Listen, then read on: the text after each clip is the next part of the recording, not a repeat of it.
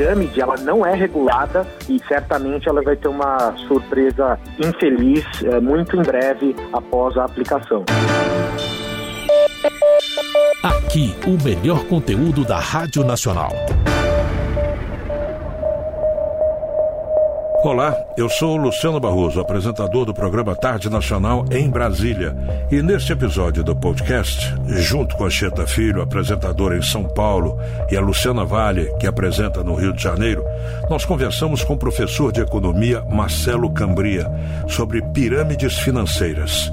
Ele deu dicas importantes de como evitar cair nesses esquemas. Cuidado. E aí, ficou curioso? Então vamos ouvir juntos agora. E eu começo o seguinte: o que é uma pirâmide financeira? Muito bem, é importante sempre voltar aos conceitos para que a gente entenda características e assim evite realmente esse mal que existe na, ligado a investimentos de maneira que não existem e que de fato levam muitas economias à, à bancarrota. Mas pirâmide financeira se trata de, uma, de um artifício de prometer investimento que muitas vezes não tem um lastro. Ele é baseado num fluxo, ou seja, em novos entrantes, novos investidores sempre ingressando no sistema, né, nesse sistema de investimento, para que alimente quem já está dentro do sistema. De tal sorte que se não acontecem mais entradas como aconteciam anteriormente, né, novos, novos entrantes aí no, no sistema hum. de investimentos, isso vai à ruína. Então a pirâmide financeira ela é caracterizada por, no, por uma ausência de lastro e, e também, ou seja, não, ela não é, ela não, o dinheiro não é aplicado em nada do que se promete ou nada do que nada do que gere retorno consistente ao longo do tempo.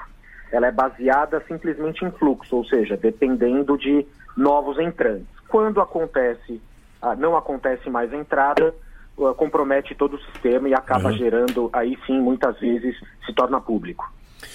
Professor, nós temos a participação de Anchieta Filho, jornalista que está em São Paulo, na Rádio Nacional FM de São Paulo. No Rio de Janeiro, nós temos a jornalista e apresentadora Luciana Vale. E nós vamos agora a São Paulo com Anchieta Filho. Professor, nesses casos de pirâmide financeira que estão sendo denunciados, qual é o percentual que eles prometem para o investidor? Qual, o percentual? Quantos por cento eles oferecem de lucro? Essa é uma boa pergunta porque o parâmetro e a promessa muda ao longo do tempo. E vou explicar por quê. Recentemente nós estávamos com uma taxa de juros de 2% ao ano. Então, mesmo que algum camarada consiga, é, prometa, prometesse, né, à época, caso ele prometesse 1, 2% de ganho ao mês fixo, isso é impossível de ser sustentado e de ser atingido ao longo do tempo. É claro que seria possível um mês ou outro atingir esse percentual ou até superá-lo, mas o que, o que, precisa ficar bem claro é que é impossível prometer. Por quê? Porque depende muito do que, primeiro, eu vou investir, se é renda variável, ela, como o próprio nome diz, o instrumento ele depende de inúmeros fatores, de lucratividade da empresa, de condições do mercado, por exemplo, até a Covid, quando o instrumento, né, quando o investimento ele depende de investimento em bolsa, de tal sorte que é impossível garantir. Então, o primeiro ponto é depende muito qual é o percentual prometido. Por exemplo, se hoje alguém apresenta um investimento na casa de 1% ao mês, isso já é factível hoje. Por quê? Porque a curva de juros, que é o parâmetro que o mercado, os traders, os bancos, fundos utilizam como parâmetro de comparação e também como oportunidade em função do que os investimentos estão remunerando, é, esse é o parâmetro que hoje existe. Então, hoje, com curvas, com, com investimentos com prazos mais longos, isso já é possível. Agora, prometer 1, 2, 3% ao mês é, é impossível garantir mesmo em mercados muito, muito rentáveis, principalmente se não for com prazo determinado. Então, a dica que fica sempre é acompanhar minimamente qual é a taxa de juros praticada hoje, como que são outros instrumentos comparáveis, quanto que eles estão remunerando esses outros instrumentos comparáveis, de tal maneira que assim eu tenho pelo menos um senso de comparação e sempre buscar informação de qualidade. né, com, com quem conhece o assunto ou mesmo de fontes fidedignas. Professor, agora quem aplica nessas pirâmides, alguns meses elas chegam a receber esse rendimento é, prometido ou não? Sim, é muito comum que é, é, é, quando o, o, o, investimento se propaga, ou seja, ele se torna um pouco mais conhecido entre um círculo, né? É um círculo, de certa forma, fechado, porém se torna cada vez mais com, com, com mais participantes. É muito comum que nos primeiros meses e no, no início é, o que foi prometido seja entregue. Por quê? Porque o próprio sistema depende disso, do boca a boca, da recomendação, para que haja o fluxo que eu havia comentado, que é o quê? Novos ingressantes, que é o que alimenta quem já está lá. E, às vezes a própria pessoa não sabe disso.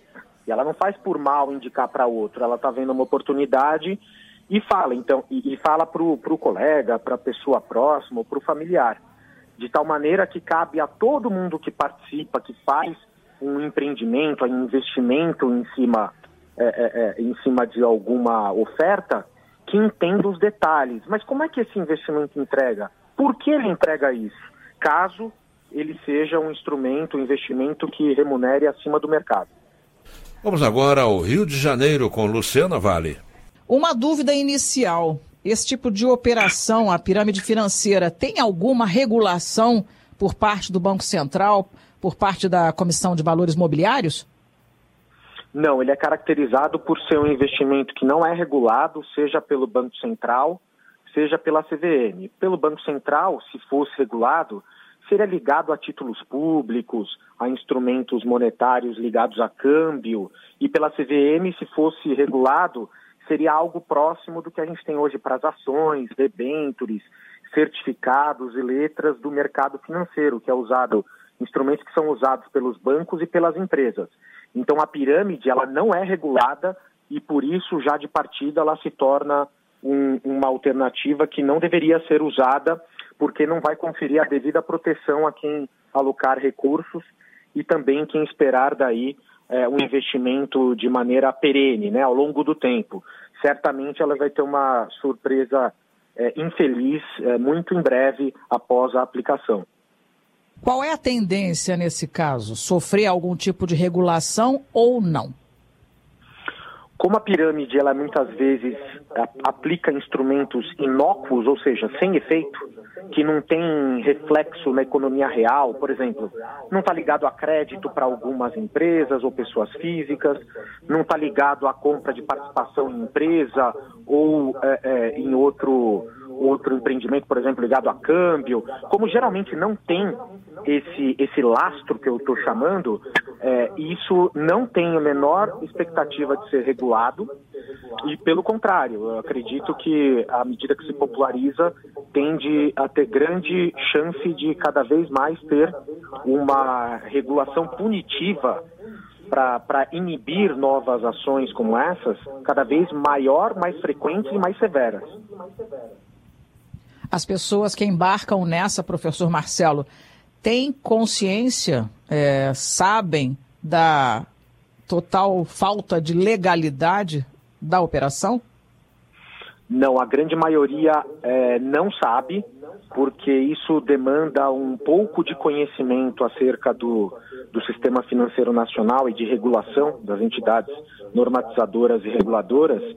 E por, por esse motivo, como pouca uma parcela pequena da população conhece como que as normas, as regras do mercado é, funcionam e se organizam, é, isso também é um, é um, é um ponto contra é, isso se tornar algo menos suscetível de acontecer novamente. Porque é um processo, né? A, a população, de maneira geral, ainda está em processo de, de entendimento e de conhecimento da, dos produtos brasileiros e de uma expansão de mais investidores no mercado. Então, ainda a maioria não conhece e até por esse motivo, é, esse motivo também colabora para que eles caiam nesse tipo de armadilha. Professor Marcelo, obrigada. Professor, nós temos, o senhor falou agora a respeito desse assunto, os órgãos reguladores de mercado, né, o nosso mercado financeiro. Nesse caso das pirâmides, a quem cabe fiscalizar se é uma coisa correta ou não?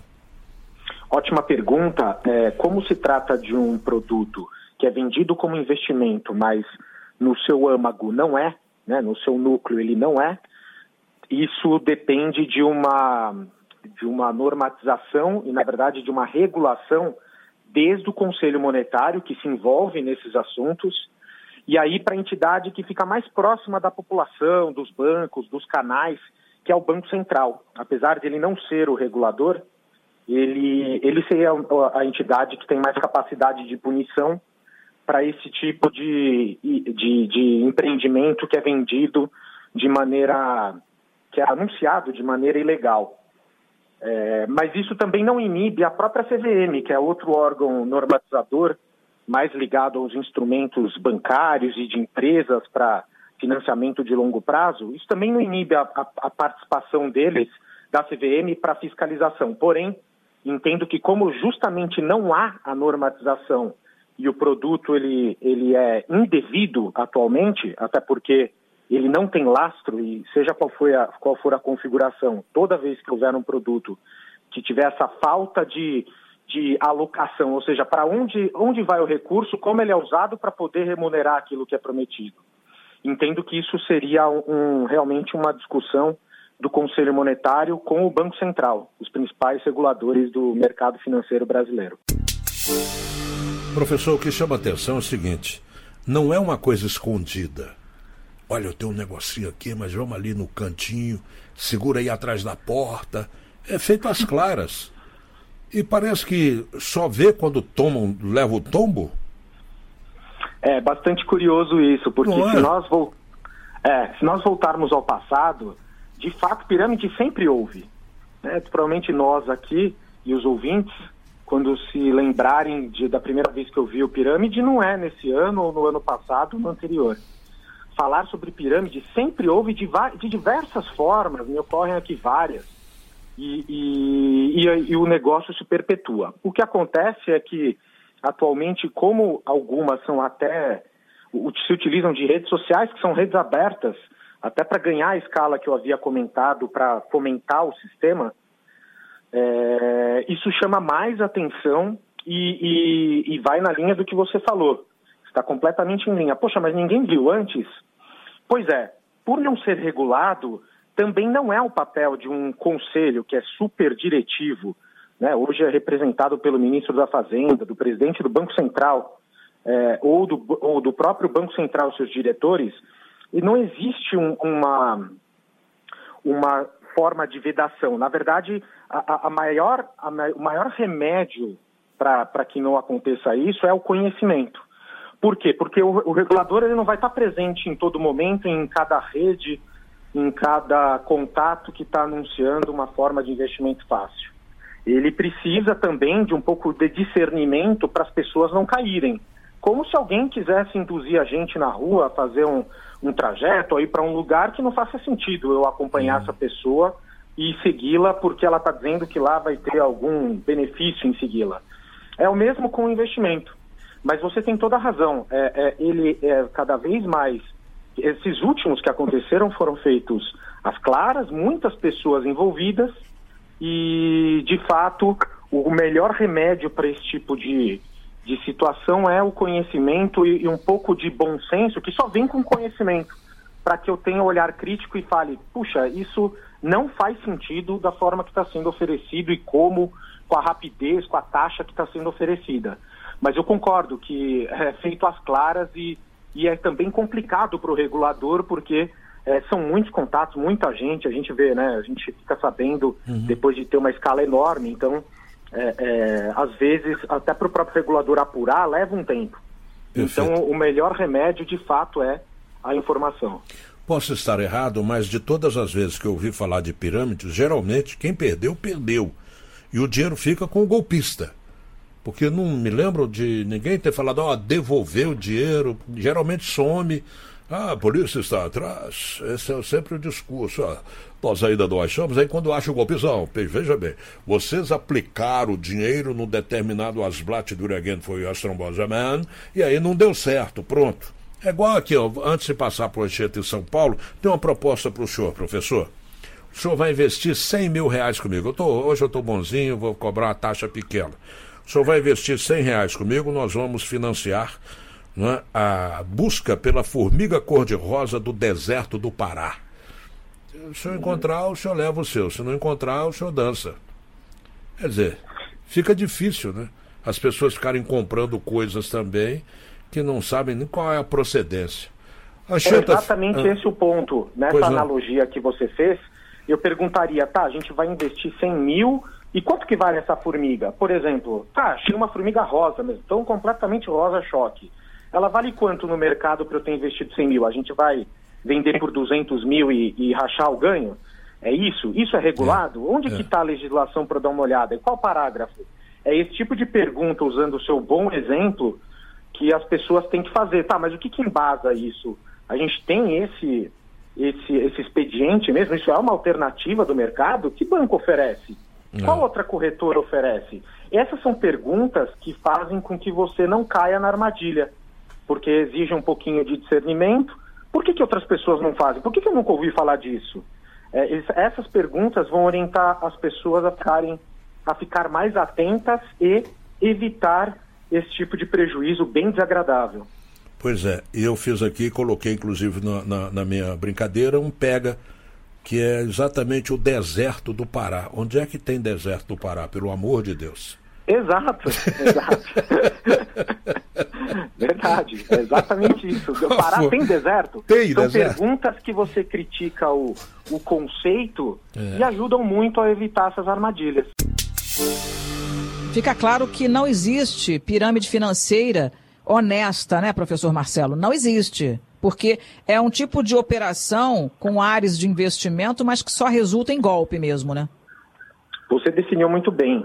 Ele, a gente fala pirâmide financeira e pode dar a conotação para o nosso ouvinte de que se trata de uma alternativa de investimento e que algumas são indevidas. Não. Quando já tem esse nome, significa exatamente que elas são é, uma forma de investimento que não, que não é, é prevista em lei, que não é legal e que não tem lastro em economia real ou em instrumentos que possam ser vendidos posteriormente, que eu tenha a saída deles, que, ou seja, que eu consiga converter em dinheiro novamente, liquidez. E, então significa justamente que não existe pirâmide legal. Você está correta da tá. forma que colocou. Quando assume esse, tá. esse jargão é que realmente ela é, um, é uma alternativa que é indevida, não prevista pela regulação. Perfeito. Agora é possível que ela volte daqui de tempos em tempos com outro nome, né? Então, para ninguém cair no mesmo golpe é, maquiado, é importante a gente também explicar como é que se opera esse tipo de pseudo-investimento. É, sem dúvida, é, geralmente isso se passa por acreditar, mandar o valor para alguma empresa que, que promete algum tipo de ganho ou uma forma de é, empréstimo ou algum investimento em algo que não tem aquela taxa, não vai fornecer, fornecer aquela, aquele retorno que está sendo anunciado, e bem como muitas vezes mal existe, na verdade não existe. Então você tem razão. A pirâmide a gente chama de maneira genérica para incluir todos os casos que aconteceram e, infelizmente ainda vão acontecer, né? Por conta que o, o conhecimento é um processo, ele precisa ser transferido, ele precisa ser, o assunto tem que ser discutido recorrentemente. É, porém, ele pode assumir vários nomes mesmo, como ah, investimento de alta rentabilidade fora do banco, ou fora de corretora, fora da bolsa de valores, pode assumir qualquer nome né, desde é, investir em formiga rosa no deserto do Pará ou qualquer outro nome que não vai ter nenhuma referência na, em produtos regulados e que, portanto, é, é, provavelmente se, se mostra algo inverídico que está sendo anunciado. Obrigada, professor Marcelo, e um abraço do público aqui do Rio de Janeiro. Até a próxima. São Paulo agora? que eu perguntei que o básico é exatamente procurar um banco que seja conhecido, um fundo de investimento conhecido, não um aventureiro qualquer, né?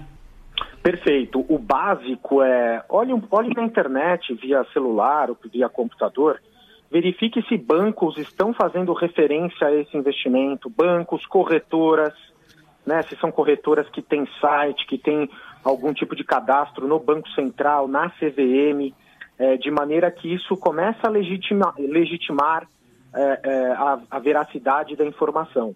Outras formas inclusivas, né, não alternativas, mas deve ser feito em conjunto, se você ficar com dúvida, pergunte para pessoas que você tem que você tem confiança, que conhecem mais o assunto do que você, se aquilo faz sentido, se ela também já ouviu falar, se ela aplica, porque isso vai minimizar muito esse passo seguinte de inveracidade, né, de não veracidade da, da informação e, portanto, vai poupar o seu recurso dessa surpresa desagradável que é eventualmente nem reavê-lo.